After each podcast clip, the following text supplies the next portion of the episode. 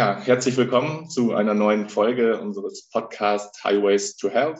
Mein Name ist Lennart Semmler und wir freuen uns heute mit Professor Dr. Benjamin Schütz über das Thema unerwünschte Effekte von digitalen Gesundheitstechnologien zu sprechen. Wir möchten gemeinsam erörtern, was man eigentlich unter unerwünschten Effekten versteht, welche Effekte diesbezüglich auch beobachtet werden können, warum das Ganze wichtig ist, in den Blick zu nehmen und was man tun kann, um diesen unerwünschten Effekten möglicherweise auch vorzubeugen. Ja, unser heutiger Gast, Professor Dr. Benjamin Schütz, ist am Institut für Public Health und Pflegeforschung tätig, im Fachbereich Human- und Gesundheitswissenschaften der Uni Bremen und zugleich ist er Sprecher der Abteilung Gesundheitsförderung und Prävention. Ja, herzlich willkommen und äh, schön, dass Sie da sind, Herr Schütz. Schön, dass ich da sein kann. Vielen Dank für die Einladung. Und ja, mit dabei ist auch meine Kollegin Elena Reuschel von der LVG. Hallo, auch von mir. Ja, lassen Sie uns vielleicht nochmal ganz grundsätzlich einsteigen und uns die Begrifflichkeit nochmal angucken, unerwünschte Effekte beziehungsweise Nebenwirkungen. Was verstehen wir da eigentlich drunter? Man kennt das vermutlich eher aus dem Bereich von, von Medikamenten und Beipackzetteln und jetzt jüngst auch wieder durch die Corona-Pandemie und die Schutzimpfung, dass über Nebenwirkungen gesprochen wird. Dass man das allerdings bei digitalen Gesundheitstechnologien macht, ist für viele vielleicht noch ungewöhnlich. Vielleicht können Sie uns da mal einen Einblick geben, was man darunter eigentlich versteht.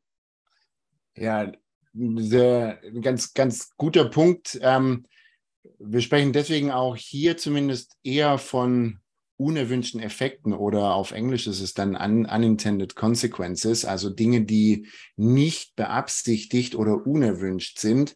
Wenn wir uns Nebenwirkungen im Bereich von der Medizin anschauen, dann sind es einfach ähm, Dinge, die eintreten, nachdem eine Therapie begonnen wurde und Therapie im weitesten Sinne, ne, also meistens Einnahme von Medikamenten, die nicht mit der intendierten, also mit der beabsichtigten Wirkung von diesem Medikament übereinstimmen.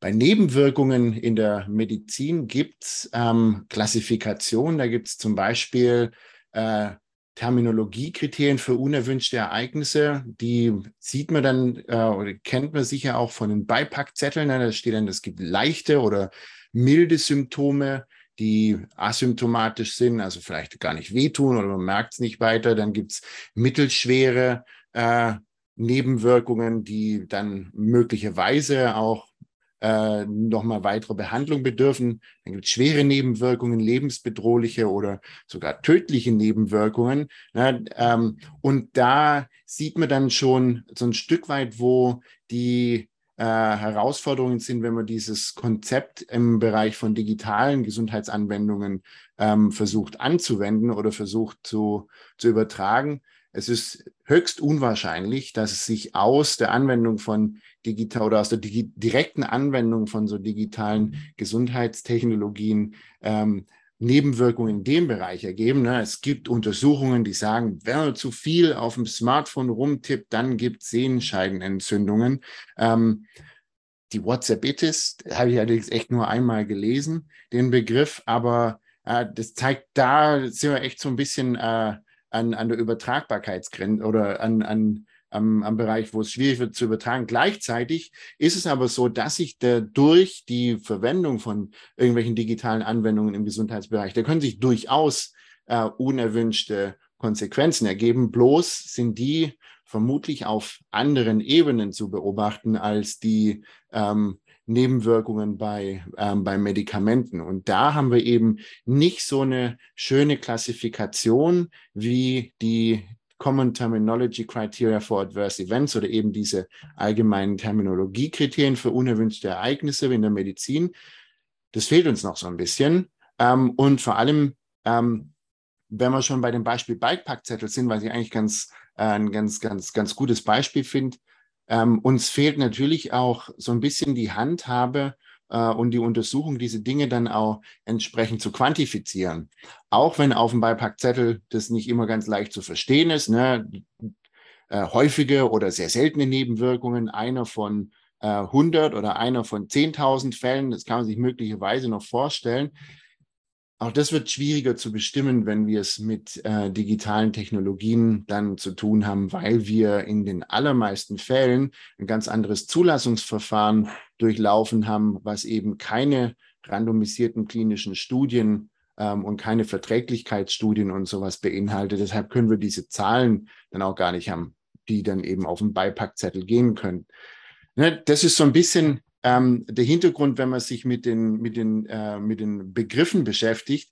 Und gleichzeitig finde ich es trotzdem enorm wichtig, sich Gedanken darüber zu machen, was es eben an unerwünschten Konsequenzen geben könnte, auch wenn wir die nicht in dieses Schema reinkriegen, weil ne, dann im Zweifelsfall eine informierte Entscheidung zur Benutzung von einer digitalen Gesundheitstechnologie auch irgendwo ein Stück weit Kosten-Nutzen-Abwägung sein sollte, müssen wir wissen, was, was könnte denn passieren, was könnte mir passieren, was könnte im System passieren. Ähm, und äh, genau, deshalb ist es, glaube ich, ein ganz ganz wichtiges Thema, auch wenn ja, der Begriff Nebenwirkungen dann wahrscheinlich nicht ganz so gut hinhaut wie, wie äh, sowas wie unerwünschte Konsequenzen.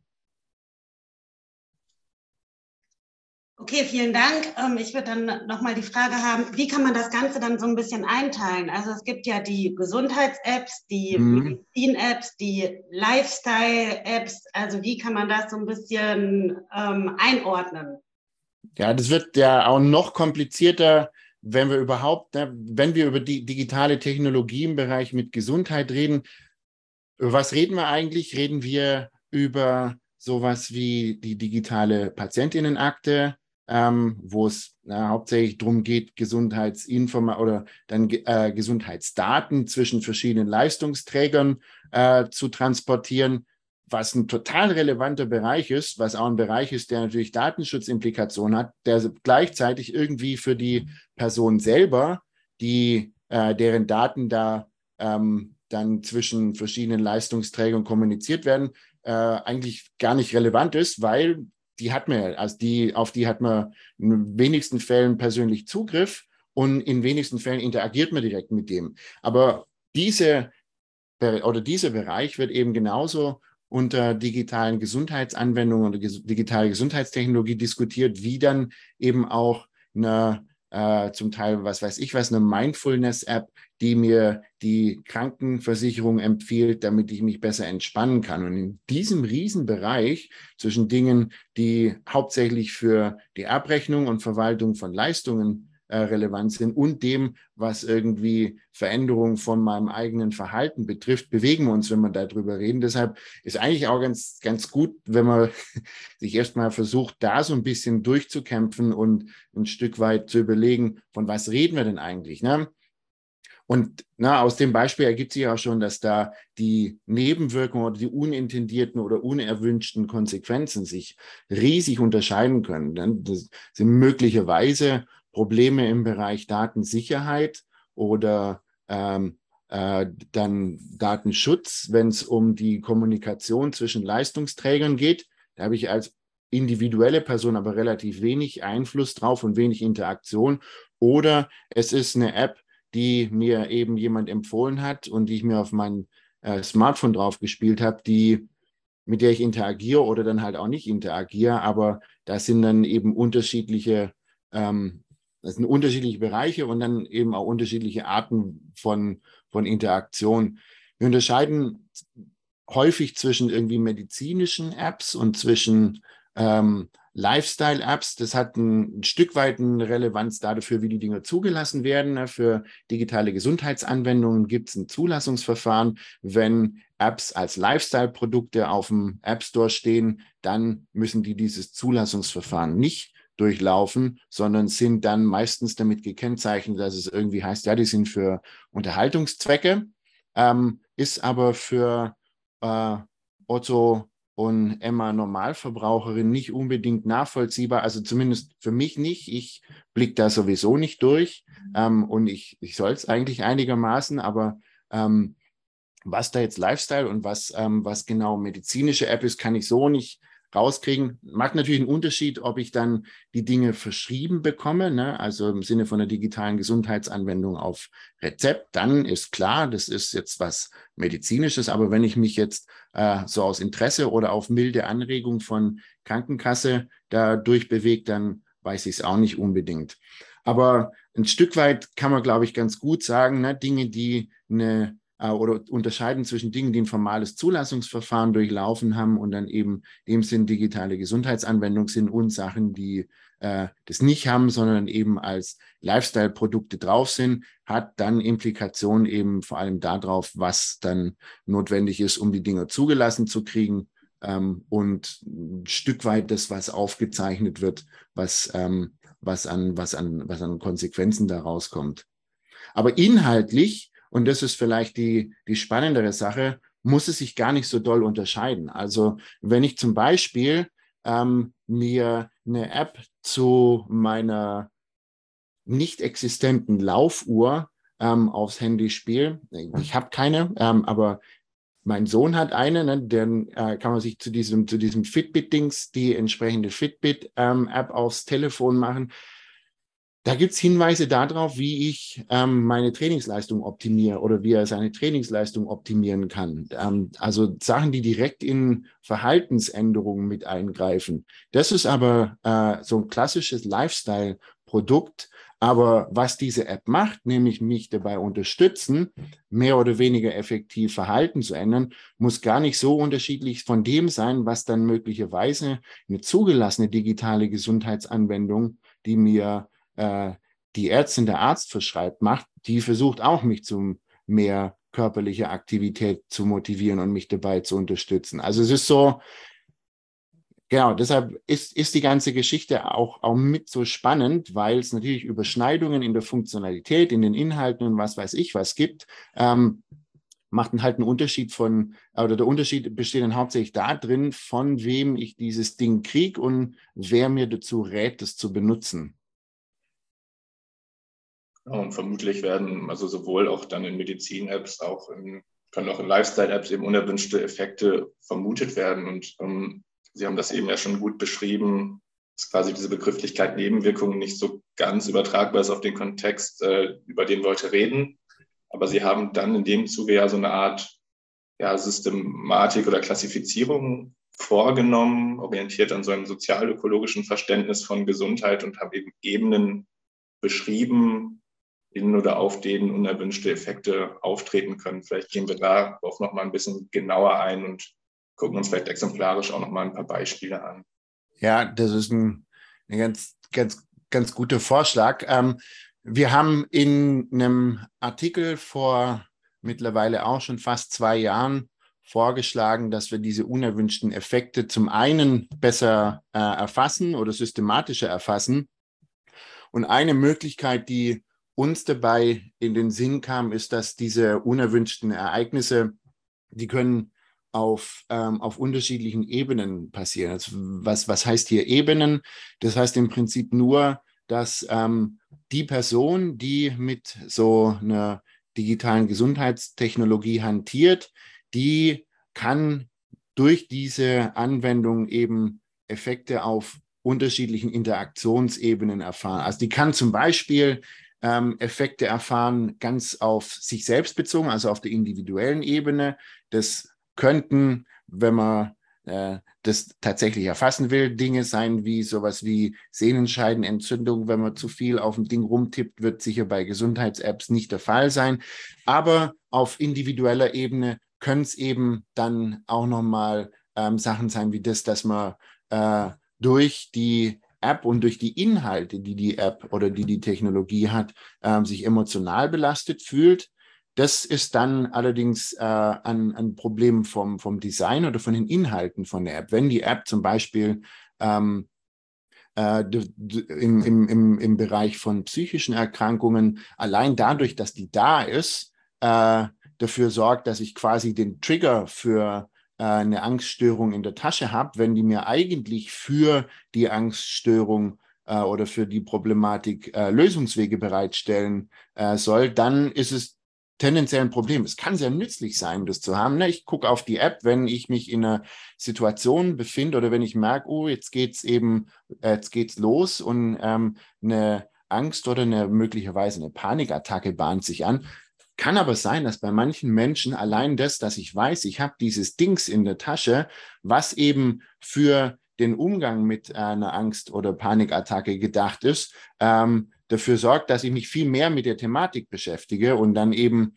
ähm, das ein Stück weit auch ein, ein Risikofaktor für die Auslösung sein kann. Das ist jetzt natürlich sehr spezifisch für den, ähm, für den, für den, für den Bereich psychische Erkrankung. Ähm, bei manchen Apps, also vor allem eher in Bezug auf Lifestyle, kann es natürlich sein, dass da irgendwo in den äh, Seiten und Konvoluten von Nutzerbedingungen, die ich mir nicht durchgelesen habe, bevor ich denen zugestimmt habe, irgendwo was verbirgt, dass ich äh, irgendwelche Dienstleistungen mit dazu kaufe. Ähm, das wäre eine sehr direkte finanzielle, ähm, persönliche, äh, unerwünschte Neben- ähm, äh, oder sehr direkte, Mann, sehr direkte persönliche, unerwünschte finanzielle äh, Nebenwirkung. Ähm, oder man kann sich einfach Sorgen machen, falls man dieses Ding benutzt oder nicht so genau weiß und nicht so recht durchschaut, wo gehen jetzt eigentlich welche Daten von mir hin? Ähm, was passiert denn da eigentlich mit mir? Dann haben wir ähm, uns überlegt oder dann äh, auf, einer, auf einer weiteren Ebene äh, überlegt, dass es durch die Nutzung von ähm, digitalen Gesundheitstechnologien ähm, Unterschiede in der interpersonalen oder in Beziehungen zwischen Personen geben kann. Ähm, vielleicht äh, ein ganz, ganz krasses Beispiel, das aus, ähm, ähm, aus Zimbabwe ist. Da gab es äh, ein sehr an sich sehr gut gemeintes und sehr nützliches Programm, was HIV-Infizierten ähm, Informationen zum ähm, Umgang mit der, mit der Erkrankung ähm, aufs, aufs, äh, aufs Handy geschickt hat. Gleichzeitig ist aber das, dass die, die Nachricht auf dem Handy ankommt, möglicherweise ein, Indika also ein Indikator für andere dafür, uh, die Person ähm, hat HIV und das kann zu äh, sozialer oder dann vielleicht sogar auch noch gesellschaftlicher Diskriminierung ähm, führen. Ähm, man kann, das ist dann so ein bisschen noch weiter auf der Ebene äh, höher, nämlich auf der Ebene, wie ähm, Personen mit Gesundheitssystemen oder mit äh, sowas wie Gesundheitspolitik, Politik im Allgemeinen interagieren, dann auch noch äh, Probleme ausmachen oder potenzielle Probleme ausmachen, dadurch, dass durch die, ähm, dass, also diese, dass die, dass durch die Nutzung von der, äh, von so einer Technologie zum einen ähm, sozial stigmatisiert wird. Und dann vielleicht noch ganz relevanter Punkt eben der, dass wenn wir äh, solche Apps einsetzen, um zum Beispiel körperliche Aktivität oder Ernährungsverhalten zu verändern, um dadurch gesundheitliche Risiken zu verringern, Vorbeugung von Diabetes, Vorbeugung von koronaren ähm, Kreis, Herz, äh, von koronaren Erkrankungen, von Herz-Kreislauf-Erkrankungen, dann kann das zumindest aus äh, vom, vom äh, dann, dann kann es zumindest bei den NutzerInnen so äh, ankommen, dass die App hauptsächlich oder dass das, dass die, dass die Tatsache, dass die eine digitale Gesundheitsanwendung verschrieben, empfohlen bekommen haben, ähm, hauptsächlich suggeriert, dass der Fehler oder das fehlerhafte Verhalten hauptsächlich bei äh, in der Person selber begründet liegt. Ne? Ich bekomme von Ärztin, von Arzt eine digitale Gesundheitsanwendung empfohlen, verschrieben, die mir dabei helfen soll, ähm, mein Diabetes oder mein koronares Risiko zu minimieren. Und das macht die App darüber, dass die versucht, mein Gesundheitsverhalten zu verändern. Mehr körperliche Aktivität, äh, Veränderung Ernährung. Jetzt kann es aber sein, dass ich mich ähm, oder es kann nicht nur, nicht nur so sein, es ist oft so, dass ich mich in Situationen befinde, wo ich daran relativ wenig ändern kann, weil ich die Ressourcen gar nicht habe. Ich habe das Geld, die Zeit, die Möglichkeiten nicht, mich ähm, körperlich aktiv oder körperlich äh, aktiver zu betätigen, weil ich alleinerziehend bin, weil ich zwei Jobs habe, weil ich in allen möglichen Problemlagen sein kann, die das schwierig macht. Ich kann ähm, mir das möglicherweise gar nicht leisten, meine Ernährung umzustellen. Entweder weil ich das Wissen nicht habe, weil ich die finanziellen Möglichkeiten nicht habe, weil ich die Zeit nicht habe, weil ich in einem Umfeld bin, wo im Supermarkt die ganze Zeit äh, ungesundes Zeug auf mich eingetrommelt wird. Wenn mir die App dann die ganze Zeit suggeriert, du musst aber einfach nur dein Verhalten verändern, ähm, dann haben wir so ein bisschen ein Problem auf der Ebene, dass die ähm, dass, dass eben die, die, die, die Maßnahme, um das äh, gesundheitliche Problem zu verbessern, nicht unbedingt zur Problemlage passt, in der die Person ist. Also das ist ein relativ langer Erklärung oder ein relativ langwieriger Erklärungsansatz dafür, dass es oft ein Problem darin geben kann, dass das, was diese digitale Gesundheitsanwendung verspricht oder was die möglicherweise verändern könnte, nicht zu der Problemlage passt, äh, in der sich die Person befindet und vor allem, wenn es dann eben um individuelle Verhaltensveränderungen geht, ähm, da eine ja, wenn man so will, einen relativ einfachen Weg habt, ne? veränder du mal dein Verhalten, mach doch mal ein bisschen mehr Sport, ähm, ernähr dich doch mal gesünder, dann wird es schon. Und es sind möglicherweise, es sind sicherlich die, die Probleme äh, oder ein, Probleme, die die Person hat, aber die kann die Person nicht unbedingt einfach so von heute auf morgen ändern. Und das können die Dinge dann nicht wirklich gut abbilden. Und das Problem, die unerwünschte, die unerwünschten Effekte, die sich daraus ergeben, sind halt das, dass wir dann mit Problemen zu tun haben oder Probleme äh, eigentlich angehen müssten, für die so eine Anwendung eigentlich gar nicht geeignet ist. Und dann haben wir ein Stück weit ein Versorgungsproblem. Ja, da würde ich vielleicht kurz, Elena, würde ich vorschlagen, bevor wir darauf zu sprechen kommen, was man tun kann, um dem Ganzen vorzubeugen, noch einen Aspekt vielleicht rausgreifen, wo Sie gerade die Versorgungsebene ansprechen. Ähm, wir setzen uns als Landesvereinigung ja auch immer für soziale Chancengleichheit und gesundheitliche Chancengleichheit ein. Und Sie haben den Aspekt der sozialen Stratifizierung genannt, also quasi einhergehend damit die Folgen der Nichtnutzung auch solcher ähm, digitalen Technologien im Hinblick auch auf eine verzerrte Datenlage mit wiederum Folgen für die Interventionsentwicklung. Vielleicht können Sie das nochmal kurz umschreiben.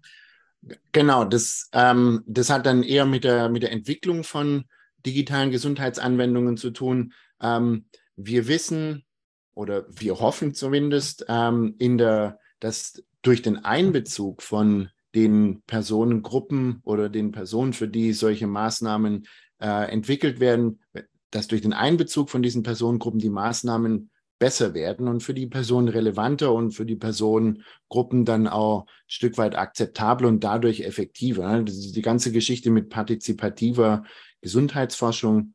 Ähm, was wir bei digitalen Anwendungen oft als Problem in der Entwicklung erleben, ist, dass es ganz, ganz schwierig ist, diejenigen Gruppen von Personen in die Entwicklung mit einbeziehen, ähm, die möglicherweise zum einen den größten Bedarf an Maßnahmen zur Gesundheitsförderung und Prävention haben und gleichzeitig äh, den vielleicht schwierigsten Zugang zu digitalen Sachen, aber auch ähm, eben die, äh, genau, die kriegen wir ganz, ganz schwer in den Entwicklungsprozess von solchen Maßnahmen mit eingebunden. Das heißt, wenn wir Maßnahmen in irgendwie oder in irgendwie gearteter Kooperation mit Zielgruppen, mit Adressatinnen entwickeln, dann sind die natürlich nur so gut, wie es uns gelingt, Adressatinnen wirklich einzubinden. Ähm, wir haben oft ganz, ganz engagierte Leute, mit denen wir uns bei der Entwicklung und bei der Bedarfsfeststellung unterhalten. Das ist unglaublich hilfreich, aber das sind eben sehr, sehr engagierte Menschen, die sehr an Gesundheit und an der Verbesserung von Gesundheit interessiert sind. Die größten Bedarfe, also sowohl quantitativ im Sinne von die meisten Menschen, als auch die größten Bedarfe im Sinne von, ähm, da liegen die größten Probleme, sind aber häufig bei Gruppen, die nicht besonders engagiert sind. Und das meine ich jetzt nicht nur als, das meine ich nicht als Problem von der Person, die kümmern sich nicht, sondern es ist auch äh, das, dass wir durch die Art, wie wir Leute ansprechen, da wirklich nicht gut, äh, gut dabei sind, die zu erreichen. Das heißt, wenn wir in Kooperation mit Menschen Anwendungen entwickeln, dann sind nur die Sichtweisen und nur die Präferenzen von Personen drin, die wir tatsächlich erreichen konnten. Den Rest müssen wir raten und raten ist meistens nicht so gut, als äh, irgendwie evidenz- und datenbasiert vorzugehen. Da haben wir echt ein, ein Riesenproblem drin. Und ähm, also das, das ist das, das nicht nur ein Riesenproblem, das ist das Problem, was eben bei der Entwicklung relevant werden kann, dass wir es nicht schaffen, oft nicht schaffen, relevante Gruppen mit in die Entwicklung mit einzubeziehen. Das andere Problem liegt dann darin, wenn, also selbst wenn wir es schaffen würden, die Gruppen äh, in die Entwicklung mit einzubeziehen, dann ist noch nicht so ganz klar, ob dann diese digitale Anwendung wirklich der effektivste Wert ist, das, äh, der effektivste Weg ist, dieses gesundheitliche Problem, mit dem wir eigentlich zu tun haben, zu ähm, zu bekämpfen oder mit dem, mit dem umzugehen oder ob wir vielleicht nicht doch irgendwie was anderes brauchen.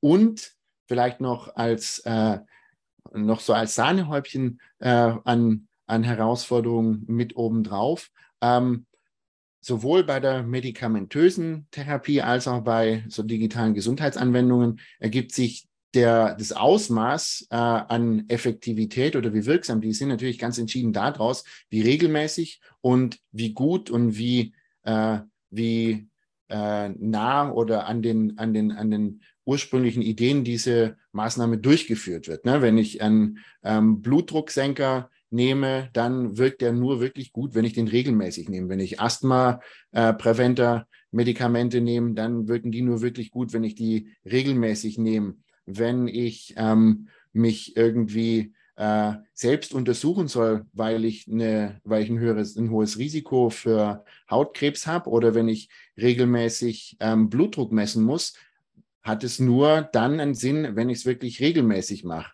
Wenn ich körperlich aktiver werden soll, hat es auch nur dann irgendwie einen Sinn, wenn ich es regelmäßiger mache. Heißt, dass vor allem die Gruppen, bei denen wir das äh, oft das höchste Risiko feststellen, da ist dann auch äh, sind im Alltag die Herausforderungen am größten, solche Sachen auch wirklich regelmäßig zu machen. Das heißt, selbst wenn ich schaffe, eine wirklich schicke Anwendung zu machen, die akzeptabel und für die Zielgruppe wirklich gut geeignet ist und mit denen zusammen entwickelt wurde, habe ich natürlich immer noch die Herausforderung, dass die Personen das in ihrem Alltag irgendwie dann tatsächlich integrieren müssen.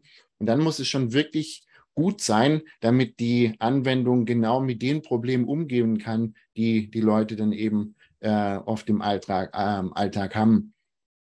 Soll jetzt aber auch nicht alles hier nur ähm, äh, Problem, Problem, Problem ähm, sein. Ähm, es hat natürlich auch echt ähm, Potenzial, da gibt es ganz spannende Dinge, aber ich mache hier nur diese ganzen äh, äh, Felder oder Fässer auf, weil es eben wichtig ist, die Sachen systematisch mit zu erfassen und so systematisch wie möglich mit in die Entwicklung mit einzubeziehen, um dann hinterher nicht äh, die x-te äh, völlig wirkungslose ähm, und wissens- oder evidenzfrei entwickelte Gesundheitsanwendung auf den Markt zu werfen. Tatsächlich finde ich das Themenfeld total spannend und dazu dann nochmal eine Nachfrage. Haben Sie irgendwie konkrete Tipps, ähm, wie man wirklich alle Personengruppen mit einbinden kann. Ich stelle mir das gerade schwierig vor, vor allem bei der Entwicklung schon von den, von den Anwendungen.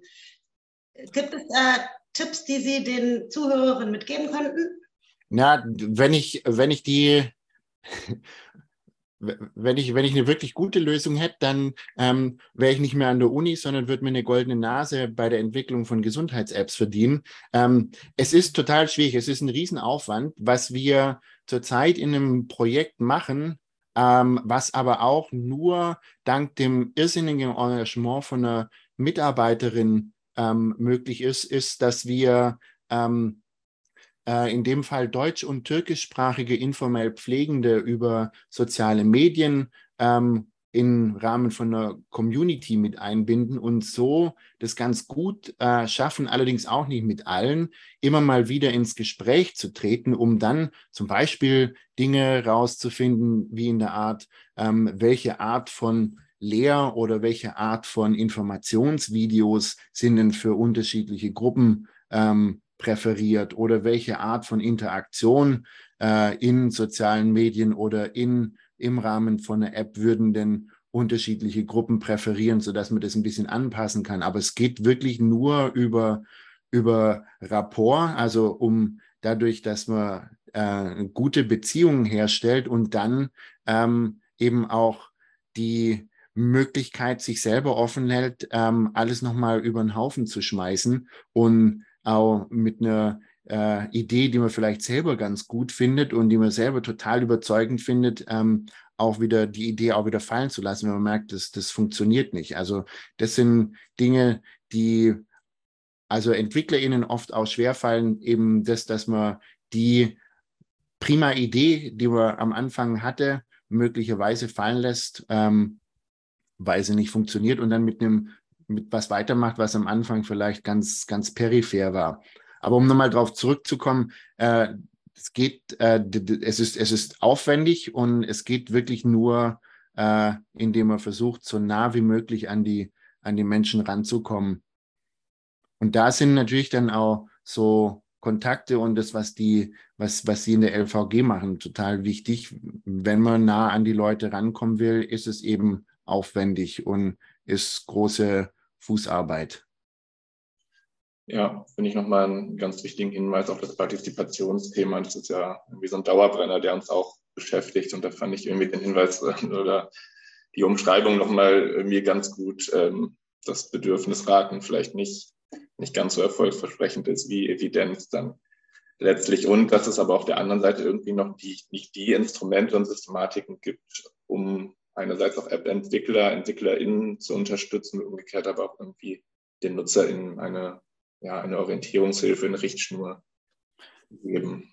Ja, also was wir im Rahmen von dem Leibniz Science Campus Digital Public Health in Bremen mittlerweile ähm, in der ersten Version entwickelt und vorgeschlagen haben, ist ein relativ umfangreiches Framework zur Entwicklung und zur Evaluation von digitaler Technologie im Bereich Public Health. Es geht weiter als nur ähm, digitale Gesundheits-Apps oder Apps, ne? also di digitale Gesundheitsanwendungen oder, ähm, oder Apps. Das ähm, geht, geht, dann, geht dann wirklich auch nochmal weiter in Richtung von, ähm, von Epidemiologie oder von, von Monitoring.